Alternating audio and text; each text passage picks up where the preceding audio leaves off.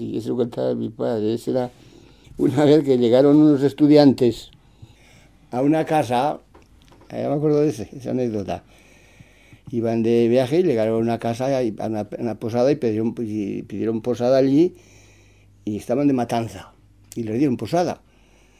La cosa que estaban haciendo morcillas, las mujeres haciendo las morcillas, y los estudiantes pues tenían, uno era muy escrupuloso, y le dice el que no era escrupuloso, porque la que estaban, ya sabes cómo eran las morcilleras antes, que, empujaban así con un palo un, un embolo y salía el, mondongo por abajo y llenaban las morcillas. La cosa que había una vieja empujando el palo y le estaba cayendo la moquila. Y estaban haciendo morcillas y un estudiante le dice al otro, ¿vas a comer tú a la noche de eso? Y el estudiante dice, según donde caiga. Y en ese momento, tras la moquila, le cayó justamente donde el agujero de la... y cayó allá dentro del mondongo y la empujó, le llenó la morcilla y ya está.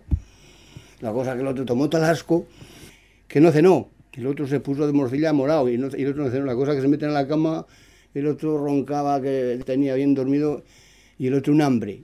Un hambre, la cosa que hizo de las dos de la mañana no podía aguantar y se levantó a, a ver si encontraba algo para comer. La cosa que entra empieza buscando por allí por la cocina tal, y agarró un cacho tocino y se lo comió, se lo comió más bien, luego fue a la cama.